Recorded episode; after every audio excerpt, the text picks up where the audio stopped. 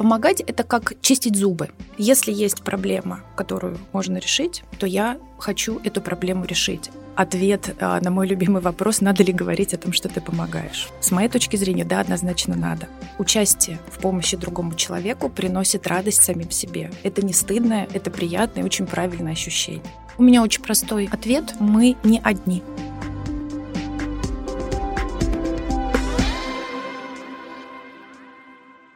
Всем привет! Это «Луч» — совместный подкаст благотворительного фонда «Абсолют помощь» и студентов вышки. Это Аня Кручинина и Вика Коробейникова. И вместе с гостями подкаста мы учимся ориентироваться в мире благотворительности и инклюзии, чтобы незнание, сомнения и стеснение перестали мешать желанию помочь.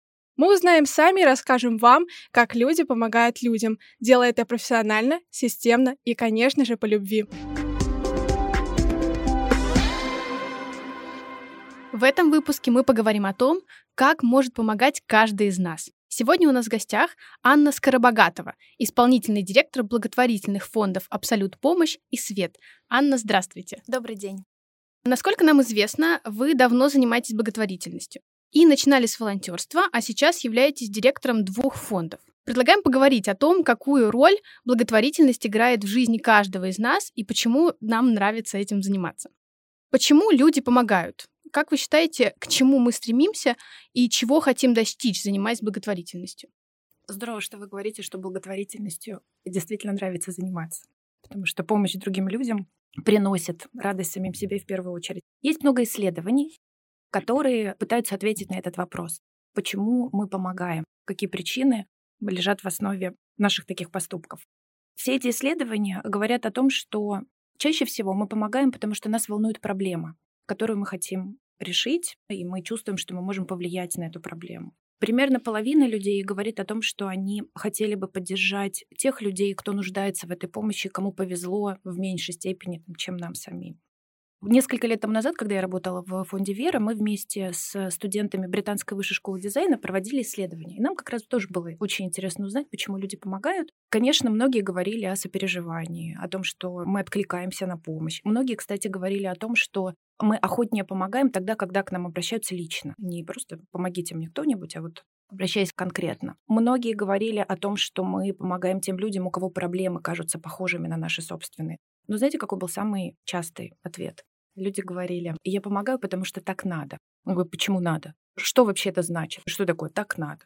Кто сказал, что так надо? И мы стали задавать вопрос, а что это значит так надо? Что люди вкладывают в это так надо? Чаще всего говорили о том, что помогать — это как чистить зубы. Что это значит? Это значит, что мы привыкли чаще всего с детства помогать. У нас был хороший пример перед глазами. Может быть, наших родителей, может быть, учителей в школе, друзей. И мы привыкли. И для нас это кажется естественным и нормальным поведением. Кстати, мы, например, когда вовлекаем детей в благотворительность, предположим, проводим в школах уроки доброты или своих собственных детей приводим. У меня, например, дети время от времени принимают участие в каких-то благотворительных акциях. Вот мы как раз уже формируем вот это представление о том, что помогать другому человеку — это как чистить зубы. Еще один ответ, который мне очень понравился. Проснулся сам, убери свою планету. Помните, как в «Маленьком принце» да. у Экзюпери? Если есть проблема, я вижу проблему, которую можно решить, то я хочу эту проблему решить. И это такой уже достаточно высокий уровень осознанности, когда мы понимаем, что мы хотим какие-то свои ресурсы вложить в какие-то системные изменения. Естественно, люди говорят о религиозных убеждениях и о том, что та религия, которой они придерживаются, поощряет участие в помощи другому человеку. Вне всякого сомнения, мы часто помогаем еще и потому, что мы сами в какой-то момент были в ситуации, что нам помог фонд или нам помогли люди, и мы вот как подвешенная кружка кофе помогаем сейчас в ответ. Или наоборот, мы боимся, а вдруг с нами это произойдет, и тогда мы тоже помогаем. Да? Или это может быть какая-то другая мотивация. Но чем бы мы ни руководствовались, какие бы у нас внутренние причины не были, участие в помощи другому человеку приносит радость самим себе. Это не стыдное, это приятное и очень правильное ощущение. Участие в благотворительности должно радовать человека, который помогает. Очень приятные на самом деле слова про то, что это личное удовольствие для каждого совершать благотворительность, вообще помогать другому.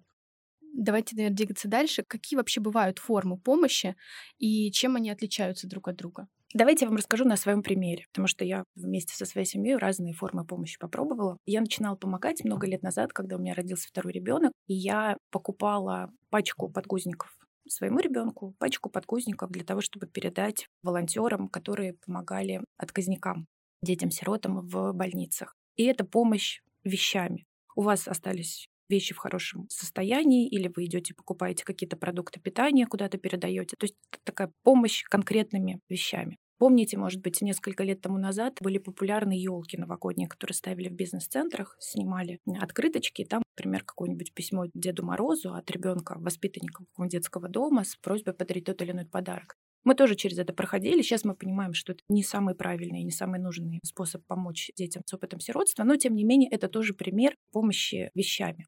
Кроме того, вы можете помогать пожертвованиями финансово, разовыми пожертвованиями или подписавшись на регулярные переводы вы можете быть волонтером. Вариантов волонтерства огромное количество раз. Вы можете в первую очередь быть интеллектуальным волонтером. Человек, который помогает своими профессиональными навыками. То есть вы приходите, например, не забор красите, а помогаете тем, что вы лучше всего делаете. Это, кстати, классный способ помощи. Вы можете, например, помочь вести соцсети. Или если вы бухгалтер, вы можете помочь фонду, например, какой-то финансовый отчет для Минюста, например, сделать.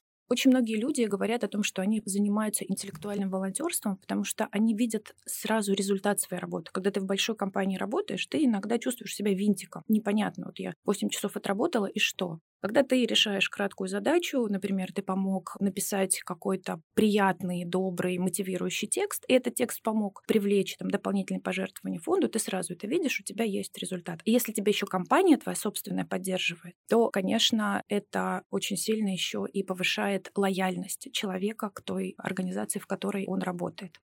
Вот это примеры интеллектуального волонтерства. Кроме того, вы можете заниматься волонтерским фандрайзингом, например. Вы можете приглашать друзей, помочь какому-то фонду.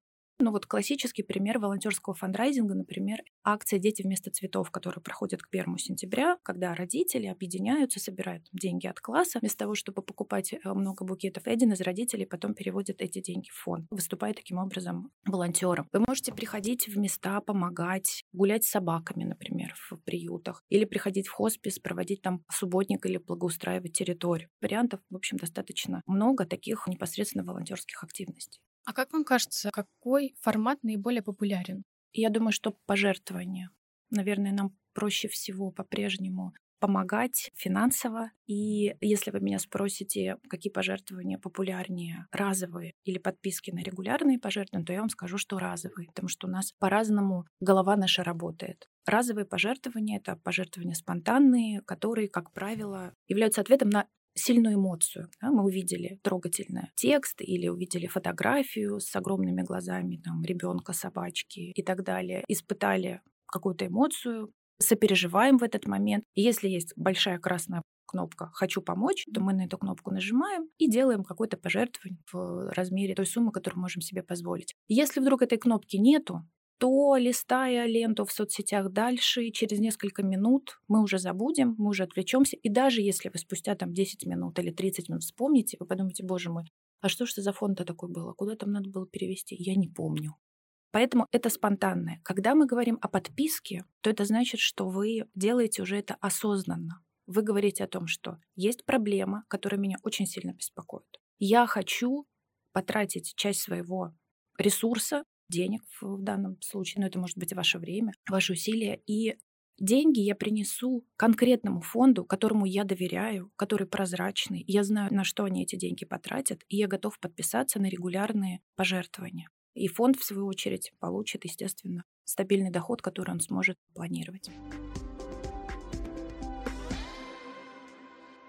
Сейчас постепенно у людей растет интерес к благотворительности, то есть они все больше и больше хотят помогать другим людям. И, как я понимаю, в связи с этим появляется большое количество разных фондов. Некоторые из них у нас на слуху все время. Это Вера, Дом с маяком, Нужна помощь. Ну и какие-то другие, там, возможно, менее известные фонды. Как их можно как-то структурировать, то есть распределить на группы по каким-то критериям?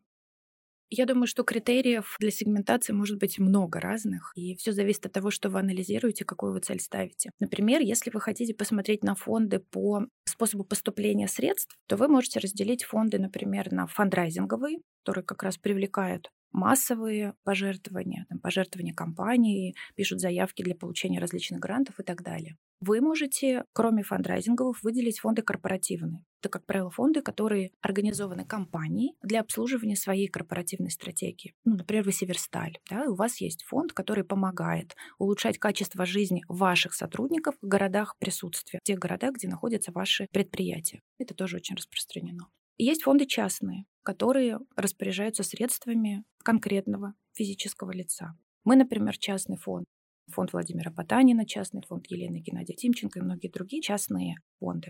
Можно под другим углом посмотреть, выделить, например, фонды, которые занимаются непосредственно оказанием адресной помощи напрямую человеку, и фонды так называемые системные. Да, мы говорим о том, что фонд не занимается непосредственно помощью человеку, но он разрабатывает методики, переводит материалы, помогает открывать там горячие линии, например, и так далее делать большие проекты, которые помогают большому количеству людей одновременно. Мы можем посмотреть на то, кому этот фонд помогает, предположим.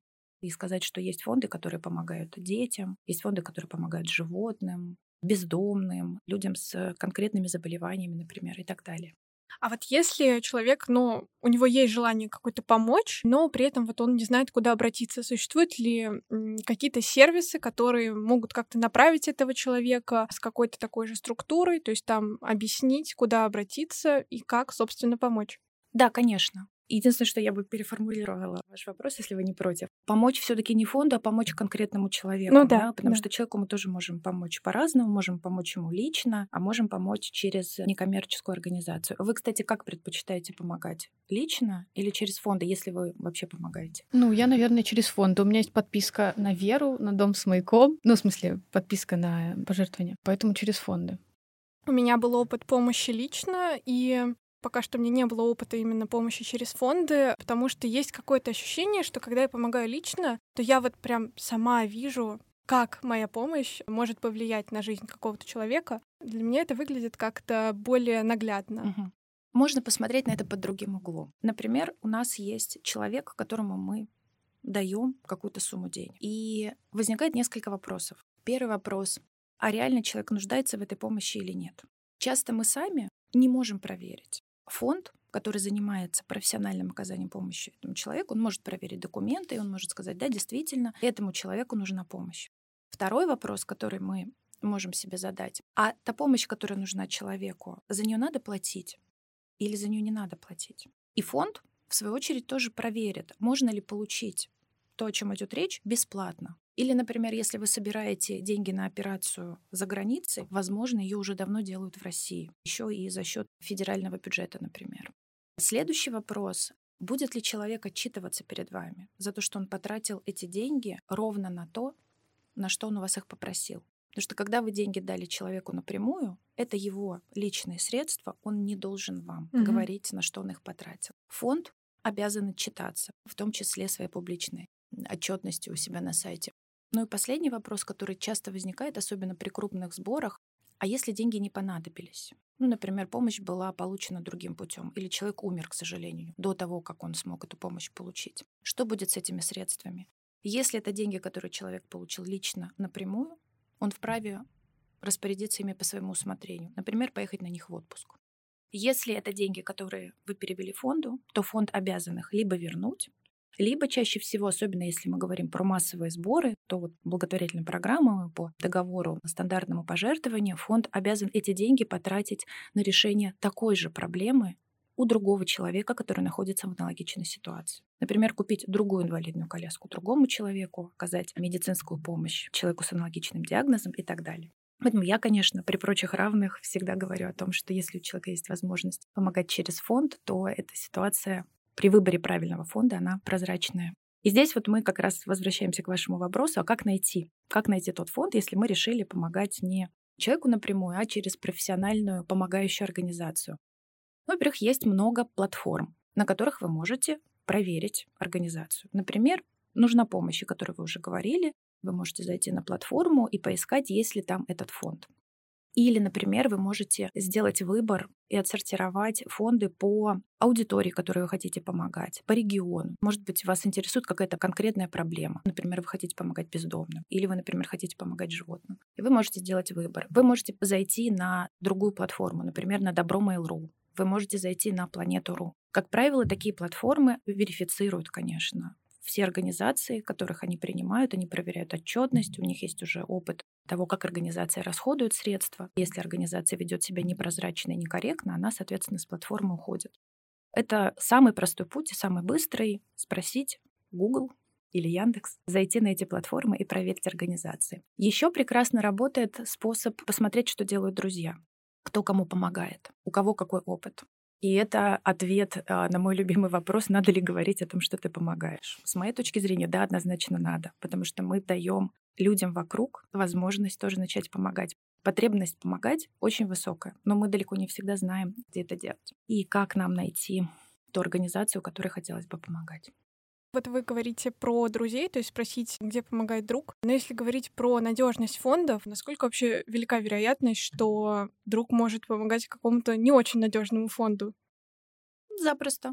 Как это можно вот проверить? Проверить можно несколькими способами. Во-первых, те же самые платформы уже делают проверку. И если вы фонд нашли на сайте «Нужна помощь» или на Добро.Mail.ru или на Добро.ру, то для вас это уже может быть критерием того, что организация не первый год работает. Дальше вы можете посмотреть, получает ли эта организация какие-то гранты. Фонд президентских грантов, наш фонд, фонд Потанин, любая другая грантодающая организация тоже, естественно, проверяет организации. Дальше обязательно зайдите на сайт.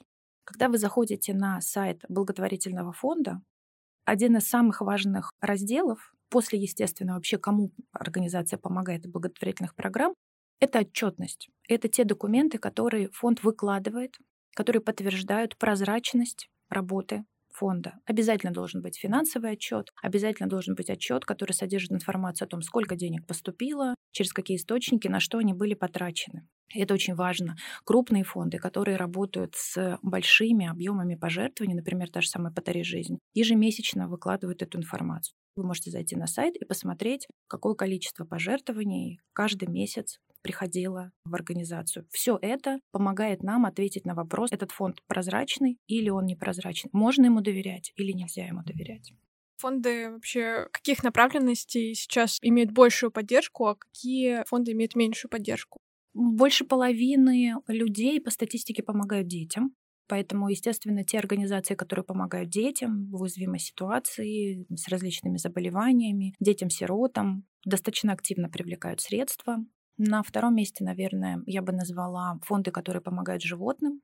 Затем сейчас все больше и больше людей помогает пожилым людям. Мы не можем объективно оценить объем пожертвований, которые мы делаем религиозным организациям, но очевидно, что это очень-очень значительная часть всего такого благотворительного бюджета страны. Гораздо реже помогают взрослым, Потому что есть предубеждение, что если взрослый человек в беде, особенно если он с какой-то зависимостью, ну сам виноват. Это же не ребенок маленький, который заболел. Это уже взрослый, который сам до этого дошел. Часто с такими, например, комментариями сталкиваются и фонды, которые бездомным людям помогают. Не часто помогают правозащитным организациям, но последние пару лет мы видим всплески пожертвований в то время, когда у нас происходят какие-то значимые общественные события достаточно активно откликаются люди на то, чтобы помочь таким организациям. Как вы считаете, нужны ли обществу фонды, которые помогают другим социально уязвимым слоям населения? А вы как считаете? Мне да? кажется, всем нужно. Конечно, надо. Фонд благотворительный часто оказывается ближе к человеку, чем государственное учреждение, чем там, социальная защита, чем медицинские учреждения. Фонд чаще всего он не просто оказывается ближе, он понимает, какого рода помощь нужна, начинает эту помощь оказывать, начинает накапливать данные о том, с какими проблемами люди чаще всего сталкиваются, делает какие-то пилотные проекты. И затем уже государство приходит и помогает эти проекты масштабировать. А если вы посмотрите, например, на 2020 год, помните, когда ковид начинался, стали массово закрываться больницы, была очень большая потребность в масках, в перчатках. И, конечно, больницы со временем все это получили. Но машина государственных закупок, она работает по определенному неторопливому механизму. В первые недели именно благотворительные фонды пришли на помощь. И очень быстро, очень гибко переориентировались и стали массово закупать те, же самые э, средства индивидуальной защиты и поставлять их в больницы. Не потому, что у больницы не было возможности это купить, а потому, что процесс закупки был достаточно длинный. Точно так же и фонды тогда оказывали помощь непосредственно самим людям. Кроме того, в хорошие известные фонды стали приходить организации коммерческие, которые сказали, у нас есть большое желание помочь. У нас есть бюджет, который мы выделили сейчас на помощь. Например, мы отказались от сувенирной продукции, от проведения каких-то корпоративных мероприятий и так далее. Но мы не знаем, как помогать. Мы хотим помочь больницам, но мы никогда этого не делали. Мы не понимаем, как работать с учреждением, мы не понимаем, какого рода закупки нужны. Помогите нам, пожалуйста. Благотворительные фонды помогали и самому человеку, и государственным там, медицинским учреждениям, и компаниям, у которых было большое желание и возможности помогать.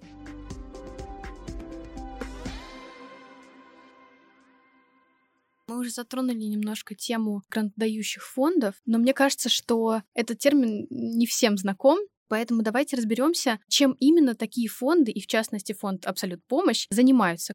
Как эта система грантов устроена? Это централизованно проводятся какие-то конкурсы или НКО может в любой момент просто подать заявку? Давайте расскажу вам на примере нашего фонда, потому что я думаю, что у всех фондов могут быть свои какие-то особенные моменты. Наш фонд работает для того, чтобы отношение к инвалидности в стране изменилось. И для этого мы Поддерживаем те проекты, которые помогают ребенку и молодому взрослому в уязвимой ситуации и членам их семей пройти его бесшовный социальный маршрут, своевременно получить диагноз, получить маршрут, раннюю помощь, помощь в абилитации и реабилитации, найти доступные, адаптивные способы получить образование, приобрести профессиональные навыки, опыт сопровождаемого проживания, трудоустроиться, иметь возможность прийти в поликлинику, парикмахерскую, в театр, музей, причем так, чтобы на тебя не смотрели люди с осуждением и воспринимали тебя как обычного человека, такого же, как и мы все с вами для того, чтобы ребенок мог максимально быть адаптирован и социализирован, поддерживаем разные проекты. И мы привлекаем партнеров, в том числе на основе наших грантовых конкурсов, которые мы проводим несколько раз в год, и на внегрантовой платформе, когда мы находим интересные проекты, создание методических центров, например, проведение каких-то больших исследований, и поддерживаем их уже внегрантовым образом. Но если говорить о грантах, то у нас гранты всегда публичные, практически все гранты открытые, то есть некоммерческая организация, которая помогает ребенку, взрослому в уязвимой ситуации, может подать заявку и стать победителем наших грантовых конкурсов. Грантовые конкурсы наши проводятся несколько раз в год. Это как раз не тот процесс, когда в любой момент вы можете подать заявку, мы ее рассмотрим. Но конкурс — это тоже проект, у которого есть начало, есть завершение, есть большая команда экспертов, которая оценивает этот конкурс, есть бюджет, который мы можем выделить на то, чтобы поддержать финансовую работу победителей наших конкурсов. Если говорить о сроках, то сейчас у нас как раз идет большой конкурс по поддержке детей и молодых взрослых с ментальными особенностями. До 20 мая как раз мы принимаем заявки, и затем к работе приступит экспертное жюри.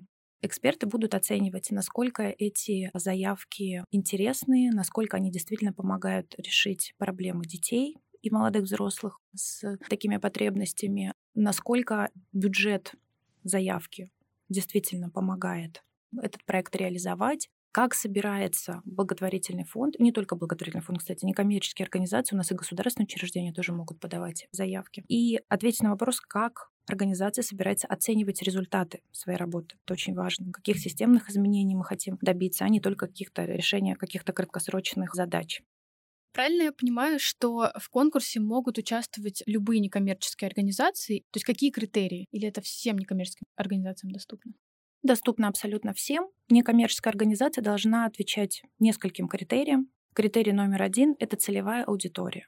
Потому что наш фонд помогает, как я уже несколько раз сказала, ребенку, молодому, взрослому в уязвимой ситуации. Что такое уязвимая ситуация? Как мы, фонд, для себя трактуем вот эту самую уязвимость. В фокусе нашей работы ребенок с различными диагнозами, которые значительно ухудшают качество его жизни. Это могут быть ментальные особенности, например, расстройство аутистического спектра. Это может быть детский церебральный паралич, спина бифида и многие другие болезни. А также для нас уязвимая ситуация — это опыт сиротства. Ребенок, который, может быть, сейчас находится в сиротском учреждении, либо он находится в приемной или замещающей семье, либо, возможно, это уже молодой взрослый, который в вырос, смог создать свою собственную семью, у него родился ребенок, но он не знает, как строить детско-родительские отношения, потому что у него самого есть только опыт проживания в сиротском учреждении и нет понимания того, как семья будет функционировать, как дурацкое слово, функционировать, да? ну вот как, как семья будет жить, да? как, как будут строиться отношения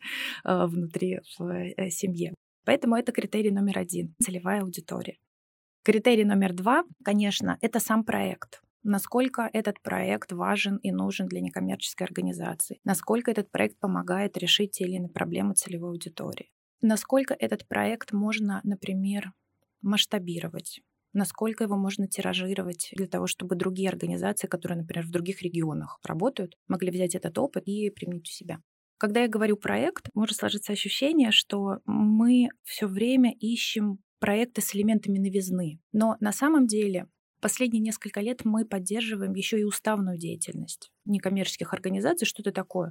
Это текущая деятельность, это зарплаты, на которые достаточно сложно собирать средства, это оплата помещений, коммунальные платежи. Все то, что обычному массовому жертвователю достаточно сложно объяснить. Я готов помочь конкретному ребенку, но почему я должен платить зарплату вашему бухгалтеру? Естественно, люди должны работать, и от профессионализма сотрудников фонда зависит в том числе качество той помощи, которая оказывается. Поэтому, конечно, мы и такую помощь тоже оказываем. В этом году мы считаем, что это особенно важно, и мы даже в свои грантовые конкурсы, помимо поддержки проектов, ввели отдельную номинацию «Поддержка именно уставной деятельности», потому что мы понимаем, что этот год, 22 у нас будет очень тяжелым. Сейчас уже сокращаются пожертвования, и мы понимаем, что многим компаниям будет сложно поддерживать, а поэтому нам, нам важно такую подушку какой-то безопасности, что ли, предоставить организациям.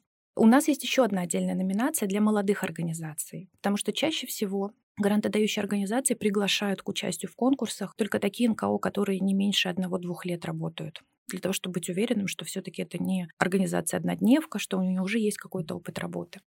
Родительские организации, которые только появляются, и которые, например, создаются для того, чтобы поддержать открытие ресурсного класса в той или иной школе. Как правило, очень молодые организации. И мы второй год подряд выделяем средства на поддержку именно таких молодых организаций, которые зарегистрированы там, всего лишь 6 месяцев тому назад, чтобы дать возможность этим организациям тоже стартовать, закрепиться и получить какой-то эффект, который затем они смогут описать в виде продукта и прийти уже в массовый фандрайзинг или прийти в компании и сказать, вот смотрите, у нас есть результаты, пожалуйста, поддержите нас.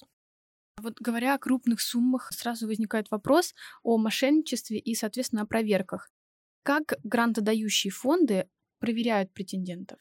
Мы это делаем в несколько этапов. Первый этап, в принципе, валидация, когда мы проверяем все документы, которые к нам приходят на конкурс. Мы проверяем, действительно ли есть такая организация. Мы смотрим на сайте Минюста, размещает ли эта организация свои отчеты. Мы смотрим, нет ли какого-то судебного дела производства сейчас в отношении этой организации. Такая формальная проверка есть. Затем эксперты проверяют и дают свое экспертное заключение, и они оценивают по баллам, и в том числе эксперты смотрят и на сайт организации, и на то, какую публичную деятельность ведет организация, какие отзывы есть о работе этой НКО. То есть такая глобальная проверка по и, и юридически, и как социально. Смысловая, да. Да, да, да, совершенно верно. Анна, мы знаем, что фонд «Абсолют помощь» в этом году занял четвертое место в рейтинге благотворительных фондов по версии Forbes. Вы являетесь его исполнительным директором, поэтому давайте подробнее поговорим о нем. Подскажите, пожалуйста, как вообще можно оценить благотворительный фонд, по каким критериям? Нас как благотворительный фонд точно так же оценивают другие организации, другие эксперты, в принципе, по тем же критериям, о которых мы сейчас говорили подачи заявок на наши конкурсы. Если говорить конкретно об этом да, рейтинге благотворительных фондов, который проводит Forbes, рейтинг складывается из двух очень важных критериев. Первый важный критерий — это экспертная оценка.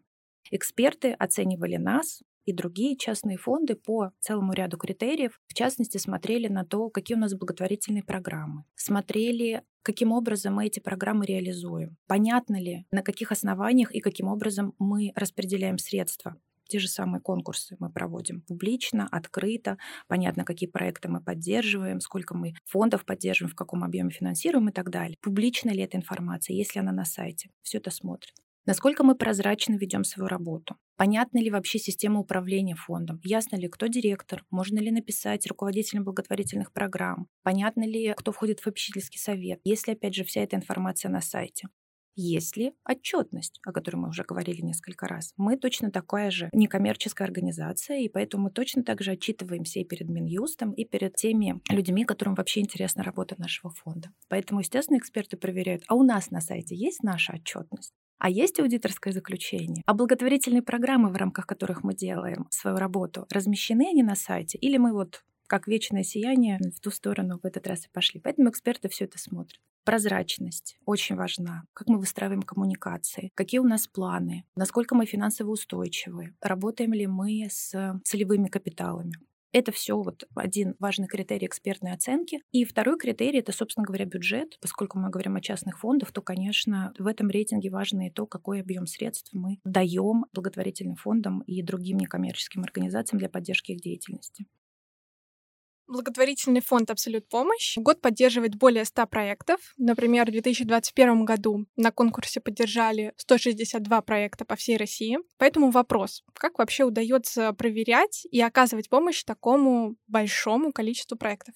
У меня очень простой ответ мы не одни. Нам помогает много экспертов, и это очень важно. Каждый фонд гордится своими экспертами, которые помогают нам как раз оценивать проекты. И мы последний год стараемся придерживаться принципа «ничего для нас без нас». Это означает, что в наше экспертное жюри мы приглашаем не только экспертов в области благотворительности, там, стратегии, фандрайзинга и так далее, но и экспертов, у которых есть похожий собственный опыт. Например, если мы говорим о конкурсе, который проходит сейчас для поддержки детей и молодых взрослых с ментальными особенностями, мы постарались найти и привлечь в экспертное жюри, в том числе экспертов, у которых есть собственный опыт. Например, эксперты с э, синдромом Аспергера, что является примером аутичного человека. Когда мы проводили, например, конкурс по развитию музейной инклюзии фонда «Свет» осенью, то мы в это жюри приглашали как раз несколько человек, которые могли оценить заявки, рассчитанные на людей с разными формами инвалидности. Например, у нас был эксперт с нарушением зрения. Был эксперт, глухой экскурсовод, который мог оценить, с одной стороны, профессионализм заявки, с другой стороны, ответить на вопрос, а насколько вообще эта заявка реально помогает решить проблемы целевой аудитории. Потому что у человека есть собственный опыт, и он может оценить это в том числе и со стороны собственного опыта. И я очень надеюсь, что мы сейчас при организации следующих конкурсов дальше будем следовать этому очень важному принципу, приглашать разных экспертов с разным опытом, в том числе собственным опытом. Все это помогает нам действительно добирать самые интересные и важные проекты. До этого мы говорили про критерии, так скажем, оценивания фондов, а теперь давайте поговорим про критерии оценивания проектов. Как вы в фонде определяете крутость проекта и понимаете, что он действительно стоит того, чтобы его финансировать? Знаете, во-первых, бывают такие проекты, которые зажигают. И ты смотришь, ты понимаешь, что, во-первых, ты таких проектов не помнишь, что он новый, а во-вторых, он реально помогает решить очень важную проблему. Например, в прошлом году среди победителей наших проектов был проект, который помогал обучить стоматологов в обыкновенных государственных поликлиниках работе с аутичными детьми. Благодаря реализации этого проекта в нескольких государственных поликлиниках, в, по-моему, семи городах России в этом году, большее число родителей сможет со своими детьми прийти в государственную бесплатную поликлинику и по ОМС получить медицинскую помощь для человека, которому очень сложно посадить в кресло и на общих основаниях пытаться ему помочь. Вот такие проекты, когда мы видим, что они действительно способны какие-то изменения серьезные произвести для целевой аудитории, конечно, нас всегда очень радует. Мы ищем такие проекты, поверьте. Все фонды, которые проводят конкурсы и которые помогают фондам, гордятся теми проектами, которые они поддерживают. Я очень горжусь всеми проектами и всеми благотворительными фондами, которые получают наше финансирование. И мне очень приятно, когда кто-то из фондов пишет на своем сайте, что этот проект реализован благодаря поддержке благотворительного фонда «Абсолют помощь». Это круто. Это радует. Да, да это правда круто.